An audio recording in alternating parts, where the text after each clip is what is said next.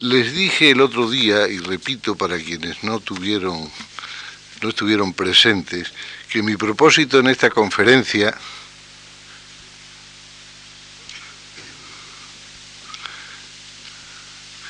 que mi propósito en estas conferencias no, no suena todavía, ¿no? Espero.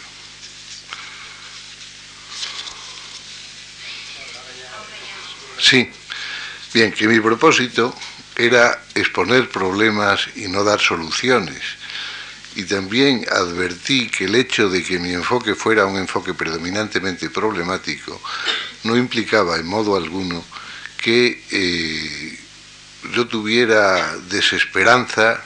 o pesimismo eh, o condena del presente, pero que la, única manera de resolver los problemas es tomar, eh, conciencia de que existen y eh, afrontarlos directamente. Quizás desde este punto de vista pueda parecer sorprendente que haya eh, escogido como tema para una de estas conferencias el tema de los derechos fundamentales, puesto que en apariencia, si hay algo que en nuestra sociedad sea un tema pacífico, es el de la veneración, digamos, por los derechos fundamentales en nuestra sociedad y en las sociedades de nuestro entorno. Hay, por supuesto, infracciones más o menos ocasionales de los derechos eh, fundamentales, el sistema de protección de los derechos fundamentales plantea problemas, es bien conocido el de la congestión del, Tribunal Constitucional en la resolución de los eh, recursos de amparo, se lamenta también a veces, frecuentemente, en, nuestra opinión jurídica, la falta de desarrollo del artículo 53.2, este es un falso problema, eh, causa cierta sorpresa el hecho de que el 90% aproximadamente de los recursos de amparo que se presentan ante el Tribunal Constitucional tengan como fundamento la infracción del artículo 24, es decir, del derecho a la tutela judicial efectiva, eh, como si no hubiera otros derechos por los que los españoles o por cuya infracción los españoles tuvieran que lamentarse. Y, pero en todos estos casos se trata de problemas técnicos, de problemas de articulación, en el caso de la concentración de los recursos de amparo en el artículo 24, quizás hay algo más, eh, puesto que se trata de una situación, eh, si bien se piensa, profundamente paradójica.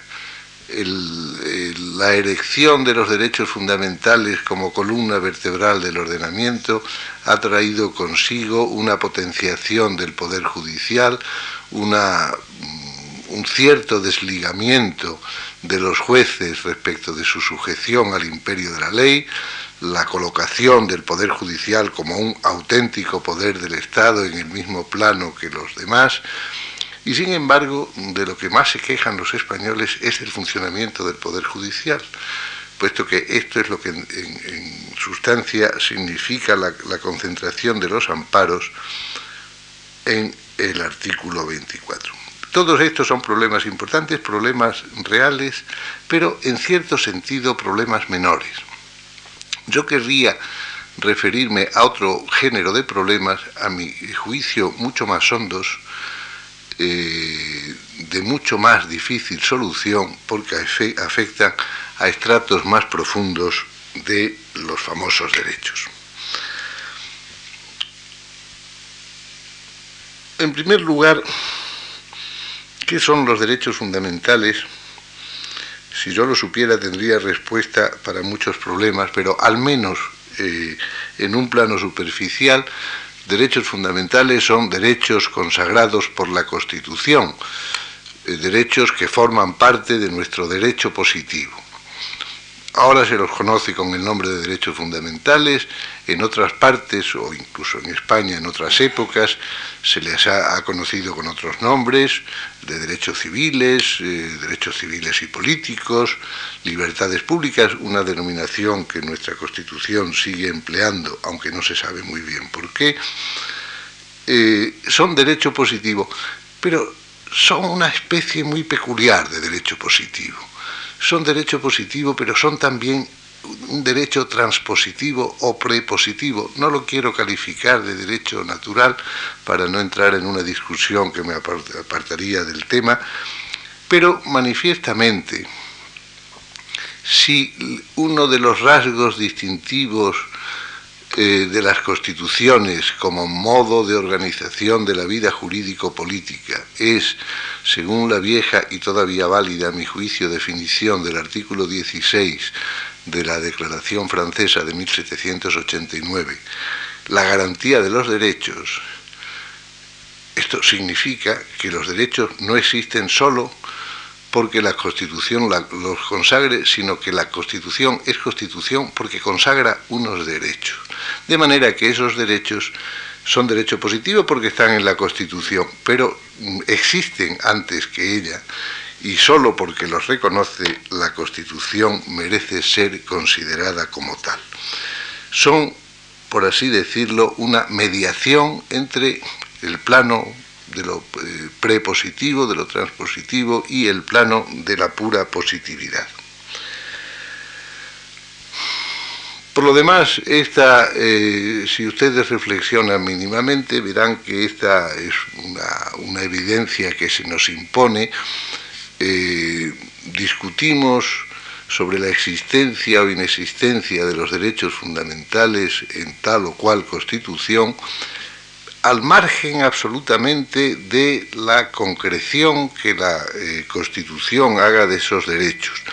La noción de derechos fundamentales desde el, punto de vista eh, del derecho constitucional, del derecho positivo, no depende tanto de la, de, la, forma de la positivización, sino de que efectivamente en el ordenamiento jurídico en el que esa constitución se da, esos determinados derechos, eh, esos determinados valores eh, que los derechos eh, llamados fundamentales protegen, tengan efectivamente vigencia. Tan es así que nadie discute, creo seriamente, que en Inglaterra tienen una vigencia efectiva los derechos fundamentales, aunque Inglaterra carezca de una constitución escrita. Se trata en consecuencia de un derecho, de una, como les decía, de una, unos derechos en los que el ordenamiento positivo se une, enlaza con algo que lo trasciende. Por lo demás, en el mismo derecho positivo español encontramos testimonios evidentes de esta eh, conexión del de los derechos fundamentales con algo que está fuera de la Constitución misma, piensen ustedes en el artículo 10 de nuestra Constitución, cuyos dos párrafos hacen referencia a esta conexión de los derechos fundamentales que la Constitución consagra con algo que está fuera de ella. De una parte, en el apartado primero, se dice que el orden jurídico-político se basa en el respeto a la dignidad de la persona y los derechos que de ella dimanan. En consecuencia, esto es una apelación muy clara a el derecho natural, sea cual sea la concepción que de éste se tiene. Y en el párrafo segundo, en el apartado segundo del mismo artículo, se dice también que las normas sobre derechos fundamentales y libertades públicas que la Constitución contiene han de ser interpretadas de acuerdo con los, los tratados y pactos internacionales suscritos por España sobre los derechos humanos. En definitiva, eh, eh, los derechos fundamentales son derechos positivos, pero son derechos positivos mediante los que se incorpora al ordenamiento lo que en el plano filosófico, teórico, se llaman derechos humanos. ¿Y qué son los derechos humanos? Eh, aquí ya entro en un terreno que me es menos eh, familiar y en el que me muevo con mayor dificultad, para no caer en la, en la pura trivialidad. Los derechos humanos son un repertorio de derechos, un conjunto de derechos que derivan de una filosofía determinada, que es la filosofía de la ilustración. Los derechos eh, humanos son derechos cuya existencia se afirma a partir de una filosofía racionalista, que parte de unos supuestos ontológicos y epistemológicos determinados. Es una filosofía para la cual existe el ser, existe la esencia, eh, hay una esencia humana, esa esencia es cognoscible por la razón y la razón eh, puede derivar de ese conocimiento la existencia de unos derechos. La razón no conoce solo el hombre en su empirie, el, hombre en su manifestación fenoménica, como inglés, como francés, como ruso, como alemán, para evocar una frase célebre de un célebre enemigo de los derechos humanos. La razón conoce al hombre como hombre, conoce al hombre en su esencia y eh, puede, en consecuencia, determinar qué derechos tiene ese ser, qué manifestaciones de ese ser deben ser respetadas por los demás y protegidas por el poder. Por eso esos derechos son eh, universales, le corresponden a todos los hombres, estén donde estén, son inalienables porque el hombre no puede desprenderse de su esencia y son imprescriptibles porque naturalmente la falta de su ejercicio no los abole. A partir de esos supuestos se construye una eh, teoría política sobre la cual en buena medida todavía vivimos. Es una teoría política contractualista que parte de la existencia como pura hipótesis constructiva no como hecho histórico real de un estado de naturaleza en el cual los hombres tienen su derecho, pero no tienen quien ampare esos derechos, y para asegurarlos, para tener quien los ampare, intenta o salen de ese, de ese estado de naturaleza mediante un contrato social, en virtud del cual crean un poder que pueden entregar al mismo conjunto de los hombres actuando por mayoría o pueden entregar a una, instancia determinada, una asamblea, un consejo o un monarca, cuya misión es proteger esos derechos fundamentales. Por eso, por eso, frente a ese poder existe siempre, de acuerdo con la filosofía eh, contractualista, un derecho de resistencia cuando el poder no cumple con aquello que le da su razón de ser, aquello de lo que deriva su legitimidad, que es la realización de los derechos, cabe la resistencia. Un tema sobre el que dicho sea de, entre paréntesis, nuestros filósofos jesuitas del siglo XVII establecieron eh, distinciones finísimas y sorprendentemente actuales. Por ejemplo, cuando discutían el famoso tema de si cabía, matar al tirano, si puede matar al tirano, establecían una distinción que me parece eh, magistral entre el tirano de origen, aquel que usurpa el poder sin contar con el consentimiento de los sometidos, frente al cual cabe el tiranicidio, cabe la acción individual, la acción armada,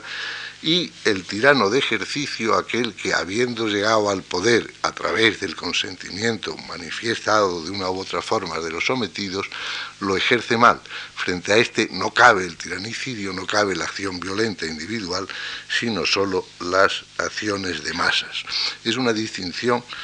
que eh, muchos siglos después se encuentra en las disputas entre Marx y Bakunin, ya ven ustedes. Pero en fin, dejemos ahora eh, ese excursus y volvamos a los derechos. Los derechos humanos son unos derechos que tienen una fundamentación filosófica, racionalista, individualista, radicalmente individualista, en esta, en esta concepción de la esencia humana, el hombre es concebido como individuo y no como, como parte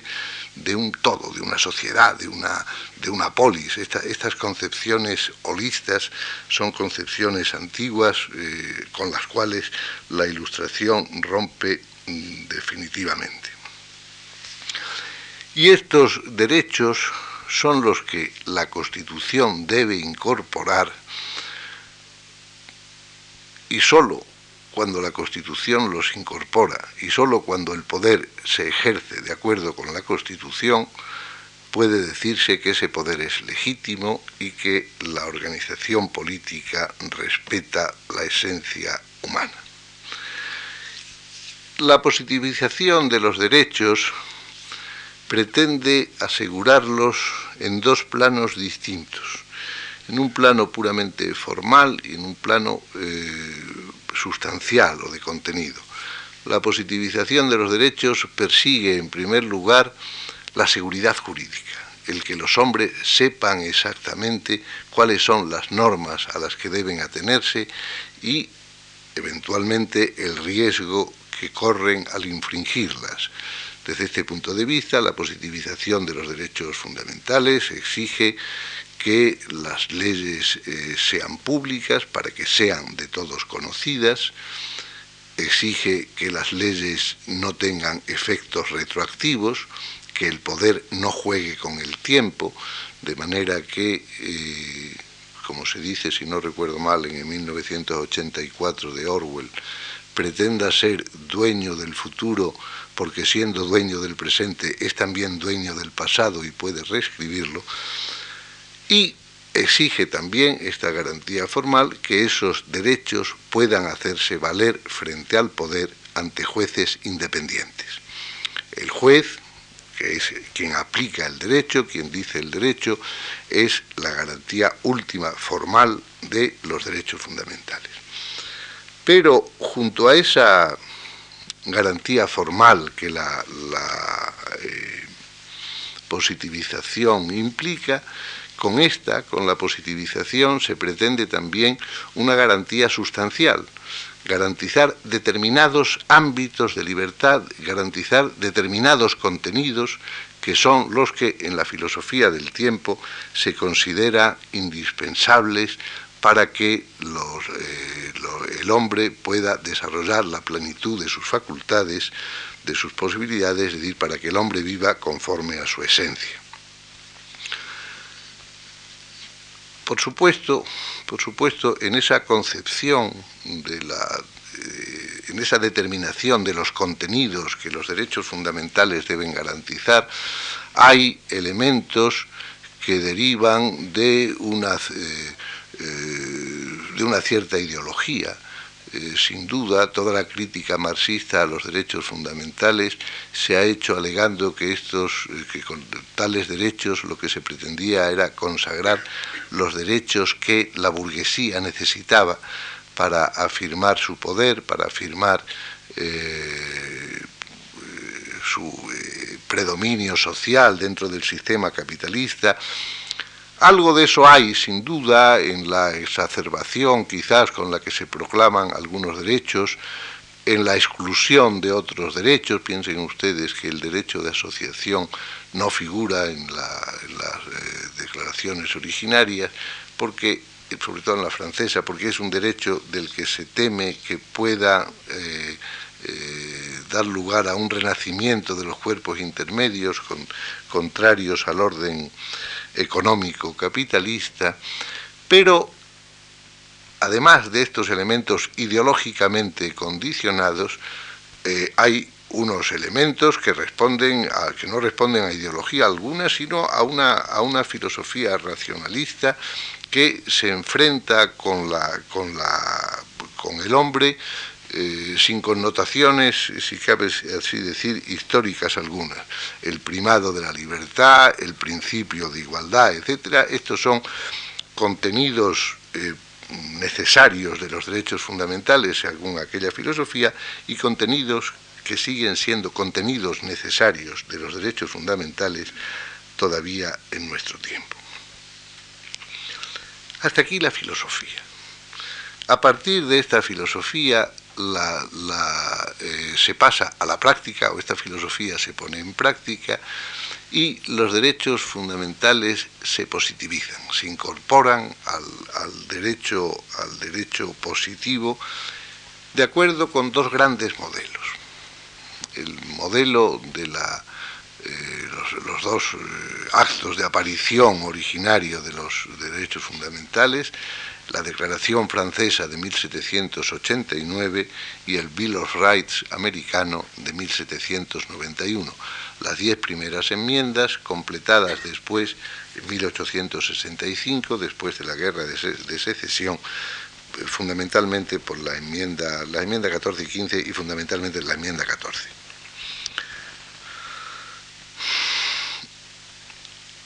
Estas, eh, estas dos formas puras, digamos, de la positivización de los derechos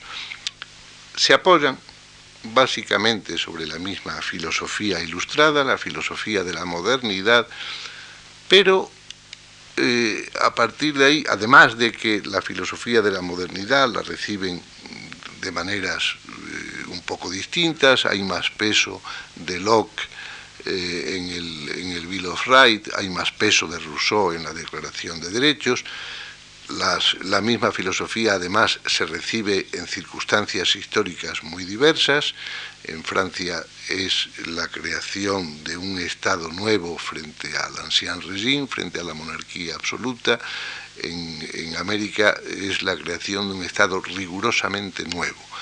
eh, que nace desde, su origen, desde el primer momento, como una república, como un Estado nuevo, y eh, se recepcionan también las ideas ilustradas sobre dos culturas jurídicas distintas, la cultura del common law en el caso de los Estados Unidos, la cultura del, civil law, del derecho eh, romano, de la, glosa, en el caso francés. Naturalmente, dada la comunidad de base, pese a estas diferencias ocasionales, entre ambas eh, declaraciones hay eh, muchos elementos comunes, en ambas declaraciones hay muchos elementos comunes, pero hay también elementos diferenciales significativos. Tanto en lo que toca al elenco de los derechos que se garantizan y a la, a la concepción misma de estos derechos, como en lo que toca al sistema de protección de esos derechos hay mm, en, algunos puntos son los mismos los derechos que se garantizan. Hay, por ejemplo, pues una coincidencia muy sustancial en el, artículo primero del Bill of Rights, el de la libertad de expresión, diríamos, la libertad de conciencia y de expresión, y los artículos 10 y 11 de la, de la, Declaración, o entre la enmienda quinta de los Estados Unidos, la que consagra sobre todo los derechos, eh, los principios básicos del procedimiento criminal, y las enmiendas séptima y decimoséptima de los, eh, perdón, los artículos 7 y 17 de la Declaración. Pero aparte de estas coincidencias, hay, como les decía, diferencias muy acusadas. En la declaración francesa hay una obsesión por la igualdad. El tema de la igualdad eh, aparece en los cinco o seis artículos iniciales. Eh, aparte de que es uno de los eh, tres principios que sirven de eslogan a toda la revolución y que todavía figuran en el como emblema de la, de la República Francesa, la, egalité junto a la liberté y la fraternité, que es el principio que se perdió. Eh, a diferencia de, de, la declaración francesa, en el Bill of Rights no aparece la igualdad. Para nada.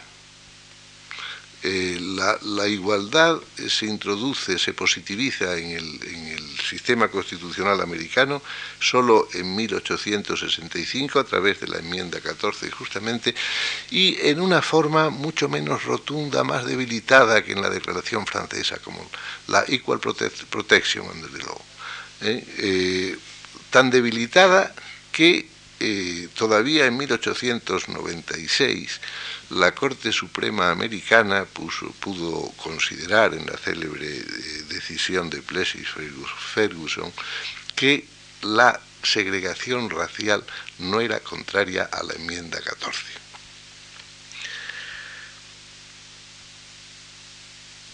De otra parte, de otra parte, en la formulación de los derechos, es decir, la concepción que da lugar a la formulación de los derechos es también muy divergente. En el Bill of Rights lo que se opone, lo, que se consagra son límites concretos eh, al poder estatal, límites concretos al poder del Estado, al poder de la Federación, más precisamente. Límites concretos formulados naturalmente en términos eh, genéricos, susceptibles de muy diversa interpretación, pero límites concretos. No se puede eh, violar el domicilio de un no se pueden imponer eh, fianzas eh, excesivas, son una serie de limitaciones concretas al poder. En cambio, en Francia no hay, en la Declaración francesa no hay estas limitaciones concretas, hay solo una limitación genérica. Los derechos solo pueden ser limitados por la ley. La ley solo puede limitar los derechos, solo puede eh, limitar la libertad de, unos ciudadanos para hacer posible el ejercicio de la libertad de los demás. Pero esta es una limitación eh, abstracta, general. Eh, no hay limitaciones concretas de, de tipo americano, sino que es solo la ley. Toda la confianza se pone en la ley. ¿Por qué? Porque la ley es definida como expresión de la voluntad general y, de acuerdo con las ideas rusonianas, es impensable que eh, los hombres puedan atentar contra su propia libertad.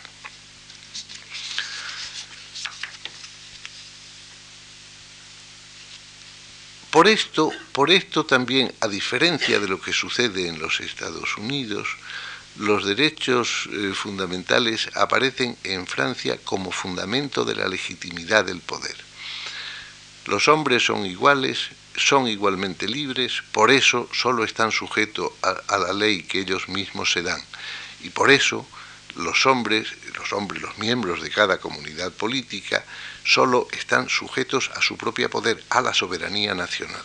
Son conceptos que no aparecen para nada en la Declaración norteamericana. De manera que los derechos fundamentales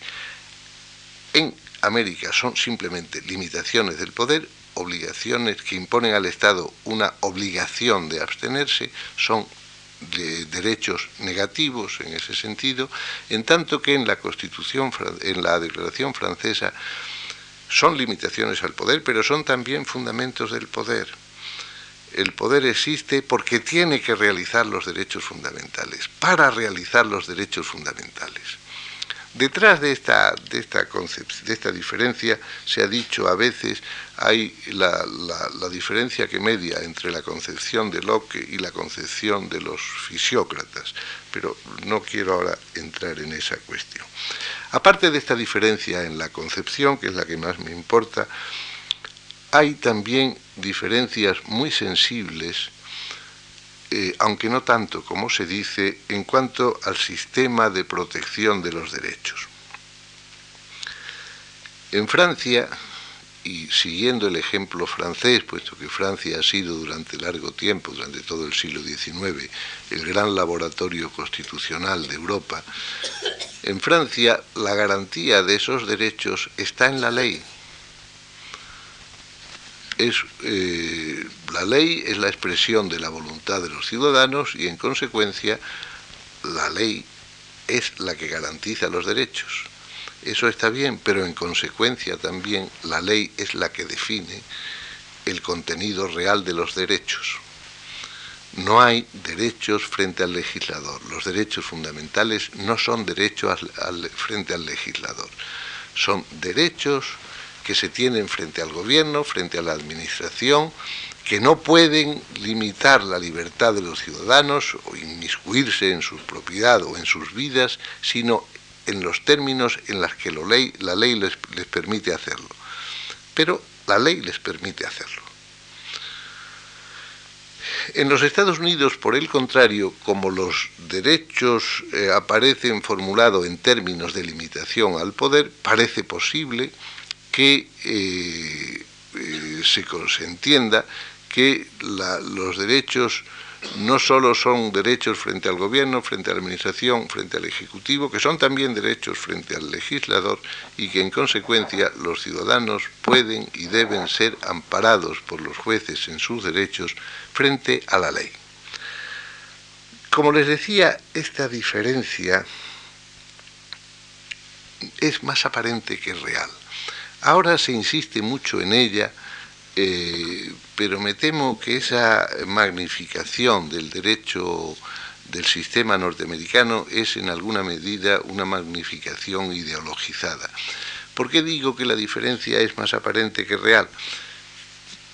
Eh, pues porque la historia así parece, parece decirlo.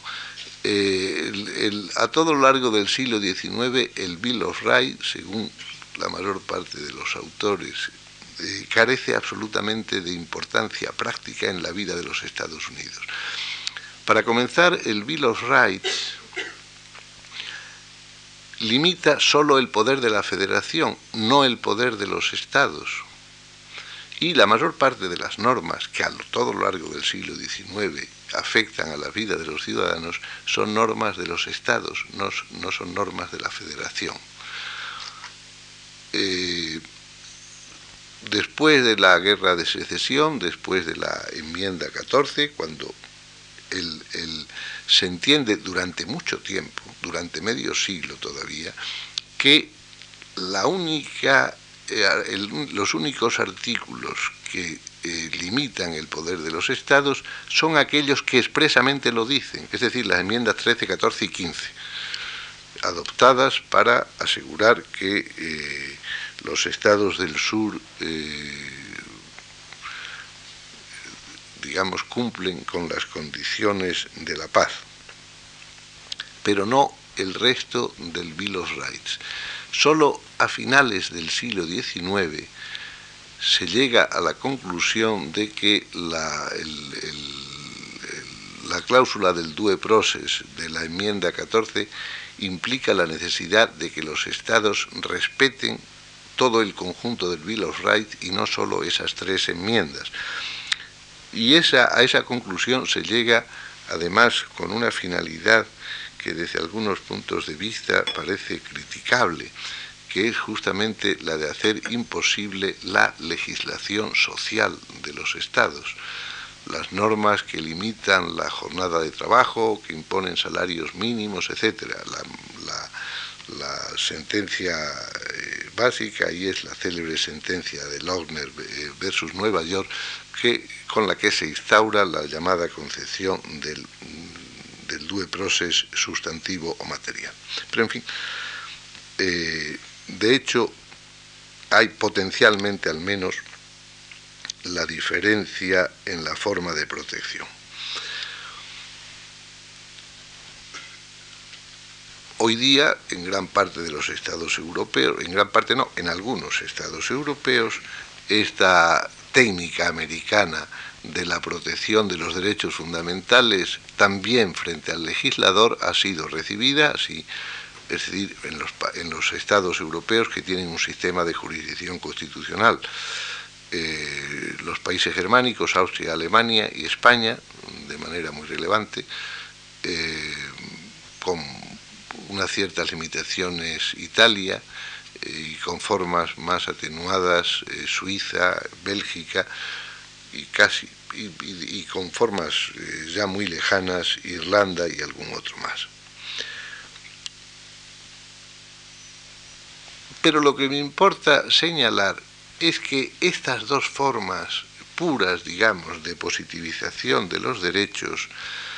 revela la existencia de dos formas radicalmente distintas de concebir los derechos fundamentales, dos formas que están perfectamente vivas con independencia de cuál sea la técnica de protección de los derechos, dos formas que están perfectamente vivas en nuestro presente y que llevan a consecuencias profundamente distintas.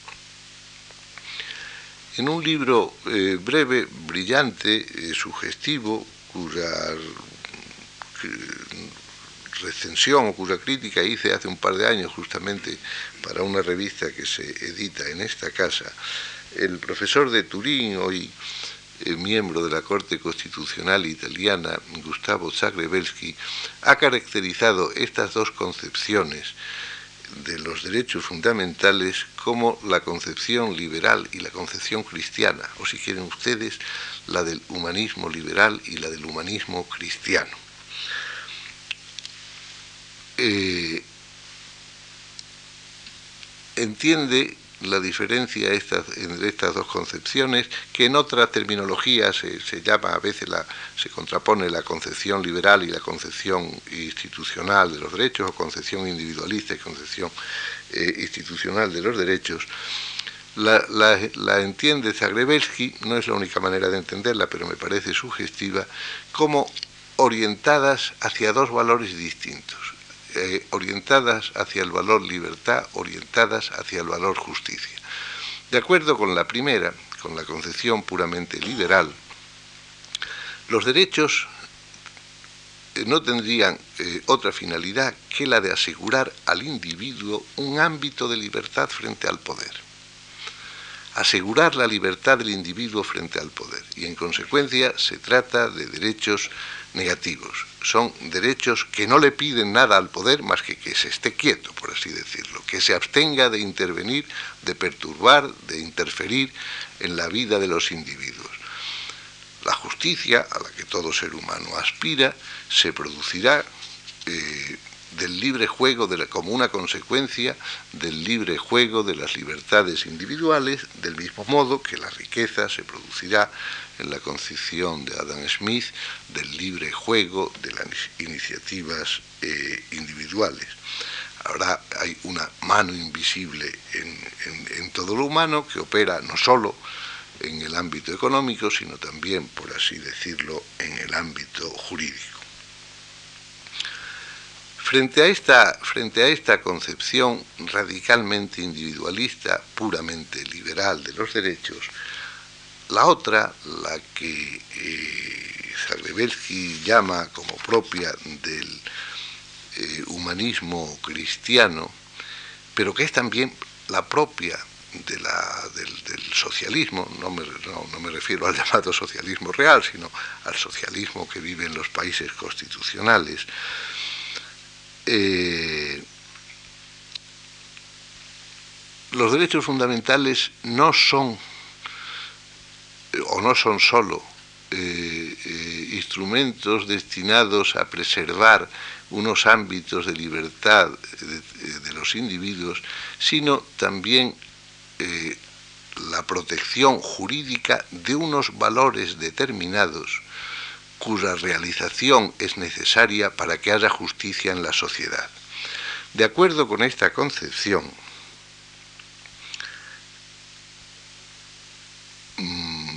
los derechos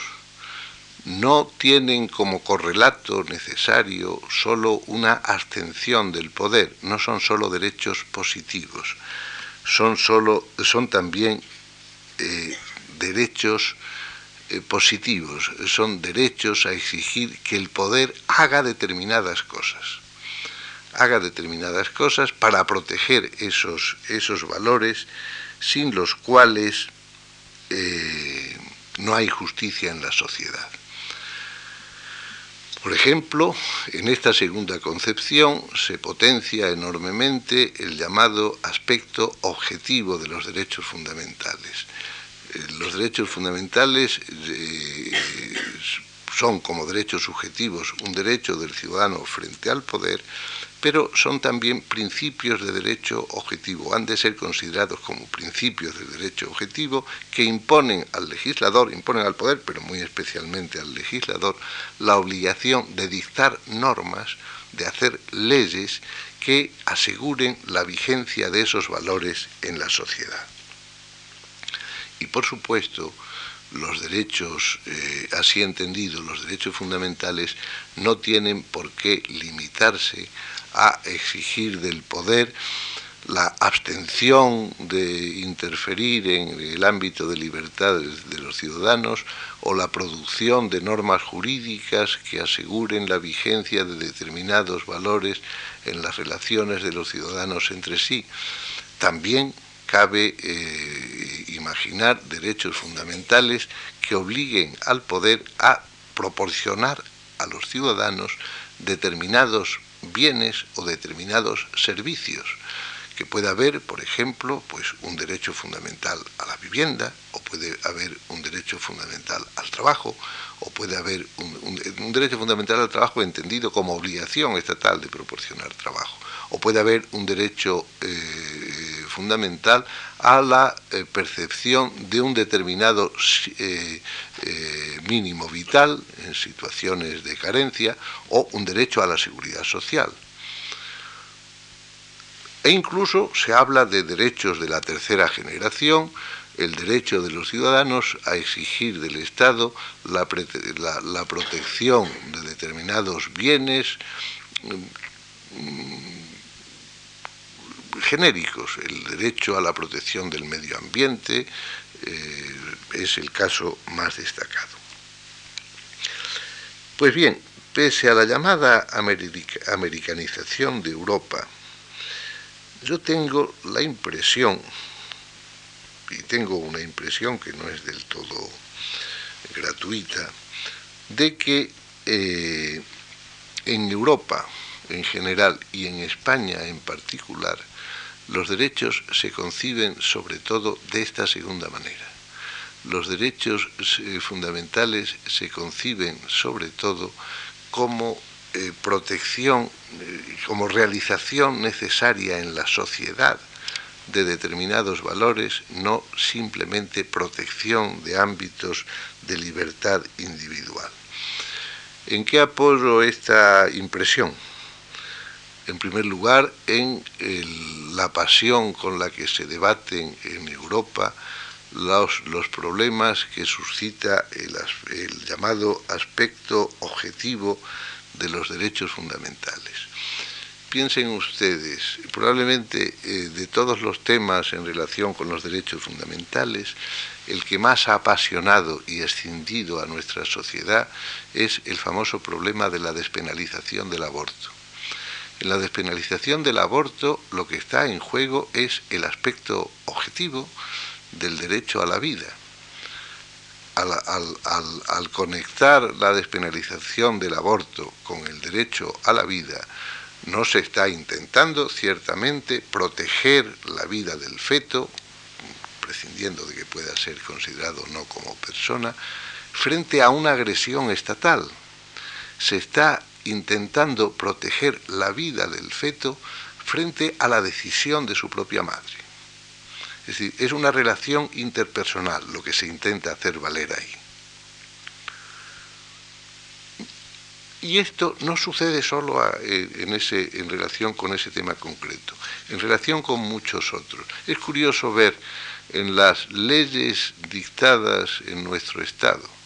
las leyes dictadas en España en desarrollo de los derechos fundamentales, la cantidad de normas en las cuales el derecho fundamental no se protege frente a eventuales agresiones del Estado, sino frente a agresiones o intromisiones de otros ciudadanos. El derecho, la ley sobre el derecho al honor, la intimidad y la propia imagen protege sobre todo la intimidad y el honor de los ciudadanos frente a, las inmisiones o las agresiones de otros ciudadanos, no frente a agresiones o inmisiones del Estado. La, ley sobre protección del tratamiento informatizado de datos o datos informatizados, como Dios quiera que se llame, no protege solo contra al ciudadano contra el mal uso que el Estado pueda hacer de esta acumulación de datos que la informática eh, permite, sino también y sobre todo, les diría, frente a otros ciudadanos. Una manifestación de, la misma, de esta misma tendencia a la concepción eh, objetiva, digamos, de los derechos fundamentales se manifiesta en la eh, propensión de las fuerzas políticas europeas, que es una, propensión muy extendida eh, que afecta a muchas fuerzas políticas, a la consagración constitucional de los derechos económicos, los llamados derechos económicos y sociales. Derecho a la al trabajo, derecho a la vivienda, derecho sobre todo a la seguridad social, a la protección en las situaciones de, desvalimiento, de carencia, en la ancianidad, eh, etcétera, etcétera. Hay un, en la mayor parte de las constituciones europeas consagran derechos de esta naturaleza. No es la nuestra, ni mucho menos. La, que más eh, adelante, más, más lejos, va en esta protección. Por supuesto, por supuesto, no es esta tendencia a la constitucionalización de los derechos económicos y sociales exclusivamente europea, es más bien universal. En la Conferencia Internacional de Juristas de Delhi del año 59 eh, ya se incluyó, ya se afirmó que la, constitucionalización de, la, de, los derechos económicos y sociales es una condición sine qua non de la rule of law, de lo que nosotros llamamos Estado de Derecho, Estado constitucional, incluso en los Estados Unidos de América. En la reunión de 1992 de la Asociación Americana de Facultades de Derecho se propuso, aunque la propuesta no llegó más allá, la eh, necesidad de reformar la Constitución para introducir en ellas, por vía de enmienda, algunos derechos económicos y sociales. Muy recientemente, hace apenas dos meses, me parece, en el informe de los sabios de la eh, llamado informe del Comité de Sabios de la Comunidad Económica Europea, el llamado Comité Pintasilgo del nombre de su presidenta, del que no, formaba parte, entre otros, Eduardo García de Enterría, se recomienda la introducción en los tratados eh, de la comunidad, la reforma del Tratado de la Unión, de una serie de derechos económicos y sociales, por ejemplo, el derecho a la percepción de un mínimo vital eh, que asegure a todos los ciudadanos contra la miseria absoluta. Naturalmente, naturalmente, una, una eh, sociedad en la que esté asegurado el hombre frente a la miseria, eh,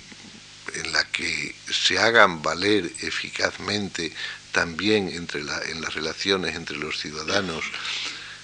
los derechos fundamentales, los valores que los derechos fundamentales eh, encarnan, será sin duda más justa que una eh, sociedad en la que todo eso no suceda.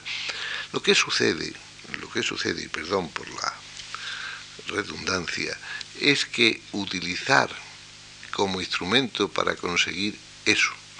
ese nivel de justicia, los derechos fundamentales,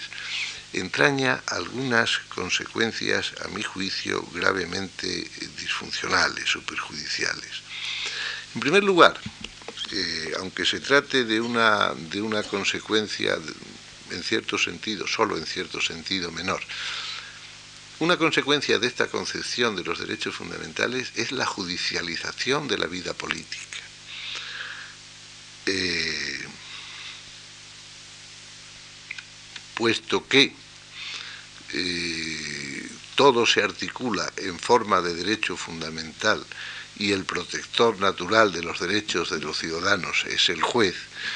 será al juez a quien hayan de ir los ciudadanos en último término para eh, encontrar remedios de sus males, no a la política, sino a, la, justicia. Y esto mm, provoca, creo, graves perturbaciones del desarrollo normal de la vida de los estados.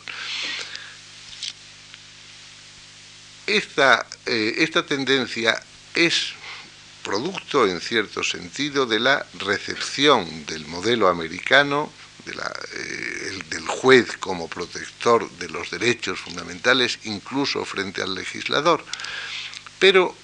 el, juez americano opera en un sistema en el que la concepción básica de los derechos es la otra, es distinta. Y por eso el recurso al juez no produce en los Estados Unidos los mismos efectos que produce entre nosotros. Piensen ustedes que cuando se habla de, como ejemplos de derechos de prestación, de derechos fundamentales que obliguen al Estado a una prestación determinada, yo no he encontrado en la literatura americana más que dos ejemplos concretos. El de que el Estado está obligado a prestarle asistencia letrada, defensor de oficio a los, a eh, justiciables que carezcan de medios para proporcionárselos por sí mismos, es el famoso caso Gideon versus Wainwright del año cincuenta y tantos o sesenta y tantos, no me acuerdo, y el derecho de los medios de comunicación a asistir a los juicios. En un caso más reciente, el eh, Richmond Newspaper versus Virginia, me parece. Bueno, en nuestra concepción, cuando se habla de derechos de prestación, no pensamos en estas cosas. Esto lo vemos como formando parte del derecho a la tutela judicial efectiva, del derecho a un juicio justo, etcétera, etcétera. De manera que cuando se recurre al juez en los Estados Unidos, eh, no el recurso al juez en los Estados Unidos no tiene el mismo significado que el recurso al juez en Europa y no digo nada más eh, que eh, lo que significa el recurso al juez en otros, en otros sistemas. Yo le podría eh, contar a ustedes, pero prescindo de hacerlo para no herir a nadie, ejemplos absolutamente grotescos de jueces que a partir de esta concepción en países de nuestra misma lengua del otro lado del Atlántico se han sentido facultados para adoptar eh, decisiones acerca de la aplicación del presupuesto nacional. Entre, entre nosotros no se han producido ejemplos eh, tan grotescos, pero algunas, eh, algunas decisiones judiciales creo que se pueden explicar, algunas decisiones judiciales sorprendentes se pueden explicar por esta tendencia a la eh, por esta manera de concebir los derechos fundamentales y el papel del, poder respecto de los derechos fundamentales, no simplemente como un papel de abstención, sino como un papel de acción activa para hacer valer los derechos en las relaciones entre particulares. Pienso, por ejemplo, en alguna decisión del Tribunal Constitucional en el que se le impone a los propietarios de viviendas la obligación de eh, aceptar la prórroga del miembro superviviente de una pareja, de hecho de una pareja de homosexuales. Incluso eh, esto se parece mucho a, a, legislar. Una decisión judicial de este género no es una decisión que medie en la relación entre el ciudadano y el Estado, sino en la relación de ciudadanos entre sí. Y esto, que es habitualmente lo propio de la ley, se hace por decisión judicial en virtud de esta se hace de buena fe y seguramente desde el punto de vista de muchos valores de, modo plausible, pero se hace en virtud de esta concepción que les decía objetiva de los derechos. Otra consecuencia disfuncional que este modo de concebir los derechos tiene es el de su eh, banalización. Eh, como es evidente que los derechos de prestación y a forciori los llamados derechos de la tercera generación. Son derechos cuyo contenido real depende, por así decirlo, de las condiciones de mercado. Son eh, derechos que, que valen lo que valen las circunstancias económicas, lo que valen las decisiones políticas, lo que vale incluso la coyuntura económica internacional, con lo cual los derechos dejan de ser eh, dejan de tener un contenido preciso y accionable eh, y garantizable por los jueces para ser mm, beneficios, eh, posibilidades que se tienen dependiendo de circunstancias que para nada tienen que ver con el derecho. Por otra parte, y esto ya es mucho más grave, esa, esa manera de concebir los derechos tiende a particularizarlos, con lo cual los derechos humanos dejan de ser derechos humanos para ser derechos, de una, derechos particulares de una eh, comunidad humana particular. Como es evidente que los derechos de prestación dependen del grado de riqueza eh, de que dispone una comunidad política determinada y del grado de solidaridad que en ella existe, entonces esos derechos se pueden afirmar solo respecto de la propia comunidad, pero no se pueden eh, eh, eh, predicar, afectar o considerar como derechos humanos universales.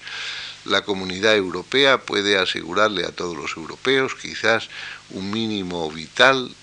que los prevenga contra la miseria, pero manifiestamente ni puede ni tiene la menor intención de hacer de extender ese derecho a los ciudadanos de Ruanda, pongo por caso. Y este es el este, este tercer efecto, esta particularización de los derechos, es la consecuencia más grave que esta manera de concebir los derechos tiene esta tendencia, esta, esta eh, tendencia a la particularización parece, parece ir directamente en contra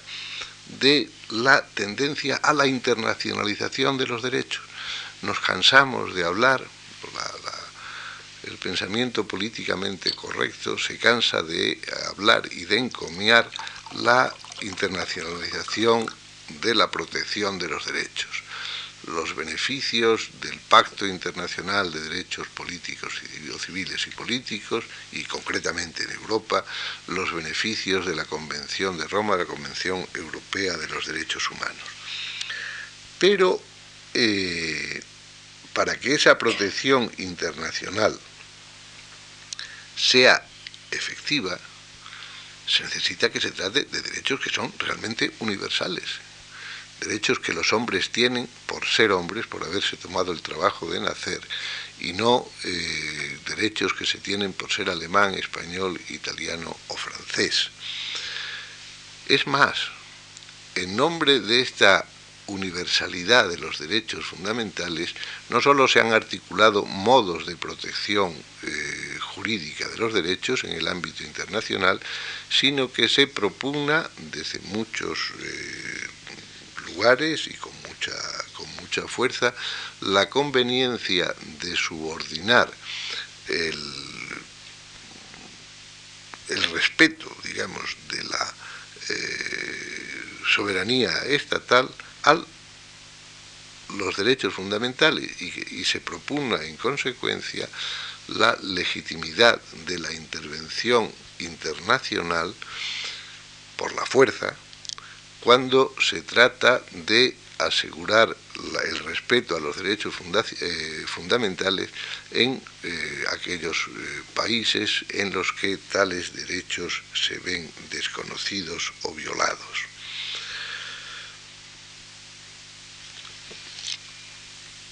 Desde una concepción universal de los derechos, esa protección jurídica tiene pleno sentido, esa protección eh, armada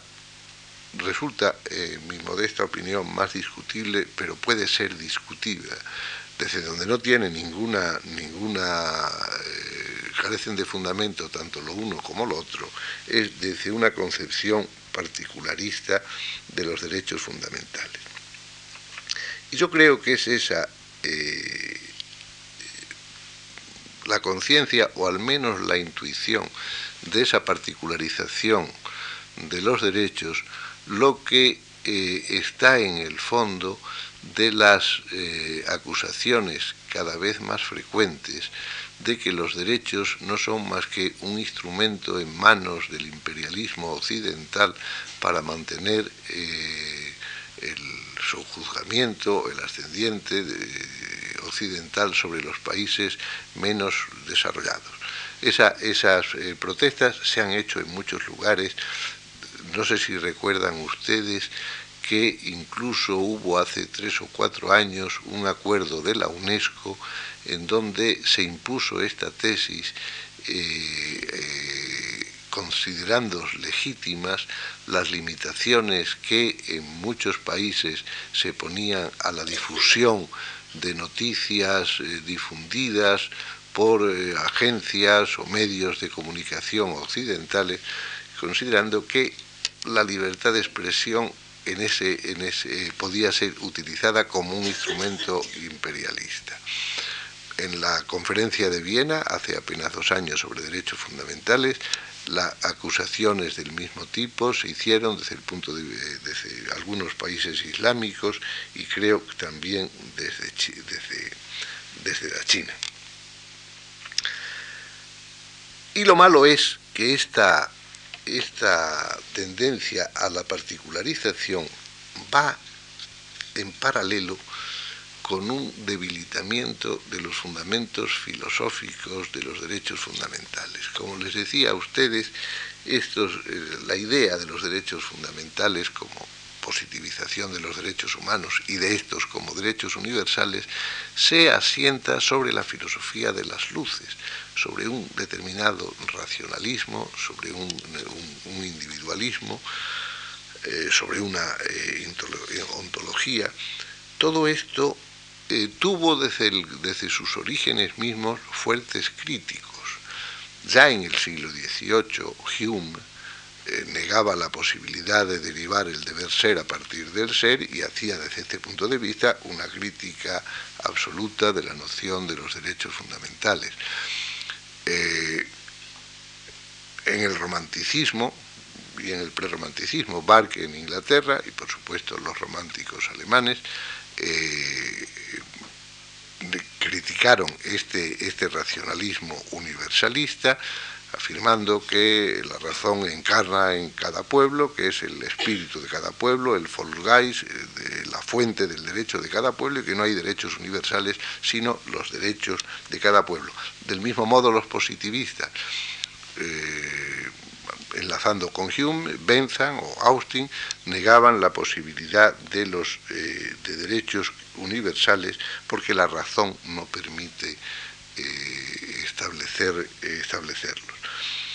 Pues piensen ustedes cuáles son, cuál es la situación a este aspecto desde el punto de vista de la posmodernidad.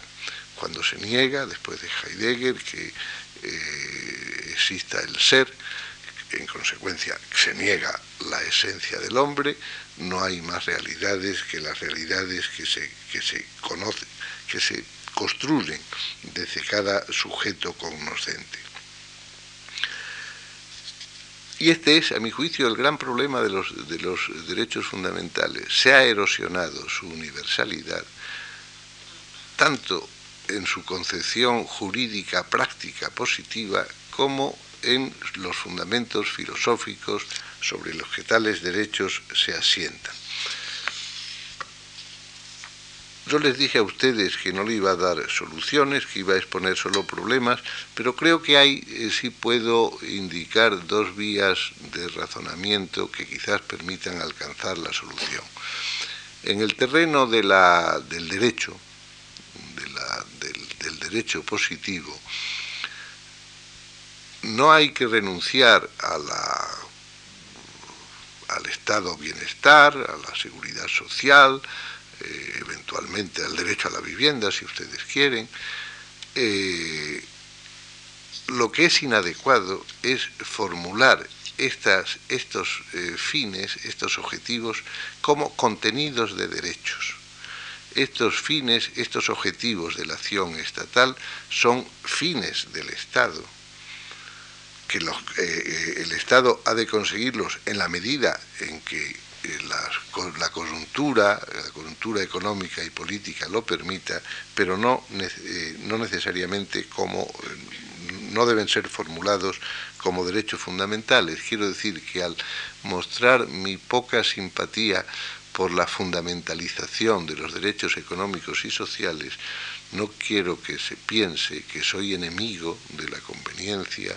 de asegurar a todos los ciudadanos un grado de bienestar y de seguridad razonable, pero sí creo que para conseguir este efecto sin esas consecuencias disfuncionales, esos objetivos no deben ser formulados como derecho, sino de otra forma, como fines del Estado, como tareas del legislador, de acuerdo con una terminología alemana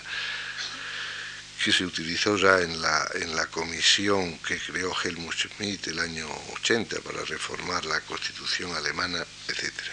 Menos, menos eh, claro tengo cuál pueda ser el remedio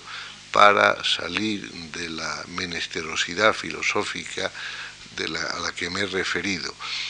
En, un libro que he leído para leer, para preparar esta conferencia, un, libro de Guy Harscher, premiado por la, por la Comunidad Europea como el mejor libro jurídico de la comunidad y que me ha parecido efectivamente un libro excelente, se eh, apela al pensamiento de Habermas, a la fundamentación de los derechos fundamentales en la teoría de la acción intercomunicativa de Habermas, eh, he leído después, a consecuencia de eso, también el capítulo de que Habermas dedica al tema. Es sugerente, no sé si es bastante. En todo caso, en todo caso, eh, esa opción del, del, sujeto del otro, como esa visión del otro como sujeto de la acción intercomunicativa, descansa en último término en una opción moral. Y la moral, en definitiva, es cosa subjetiva. Pero en fin, con esto eh, concluyo aquí. Los derechos fundamentales son un problema, no solo una realidad gozosa, con independencia de que en España y en los países europeos en general disfrutemos gozosamente de ellos. Y nada más. Muchas gracias.